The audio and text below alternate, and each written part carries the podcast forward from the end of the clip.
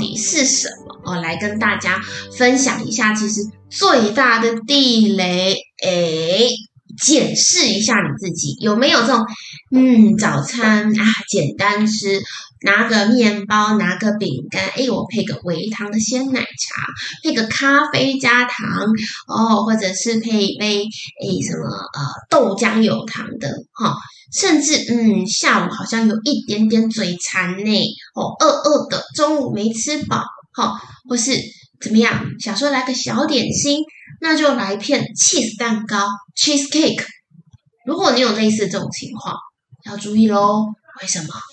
因为这些行为，我们是确定我高频率摄取。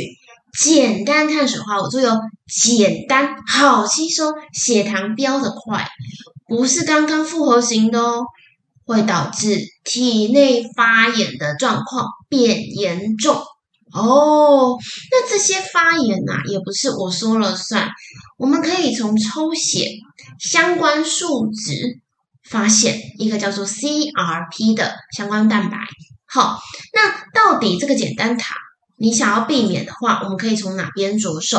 好，线上同学注意一下，砂糖、红糖、好白糖、冰糖啊，哪怕是蜂蜜、黑糖、蜂糖，其实在营养学里面都算是好。所以或许你不一定是直接吃到它、碰到它，可是呢，如果我们是在再制品遇到这些东西，要记得我们要怎么样？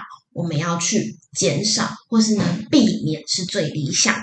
好，所以在这里也有跟大家提醒，尤其烘焙制品在制品的部分，还有甚至手摇饮品的这种状况。好，那这就会是我们在讲简单糖的摄取。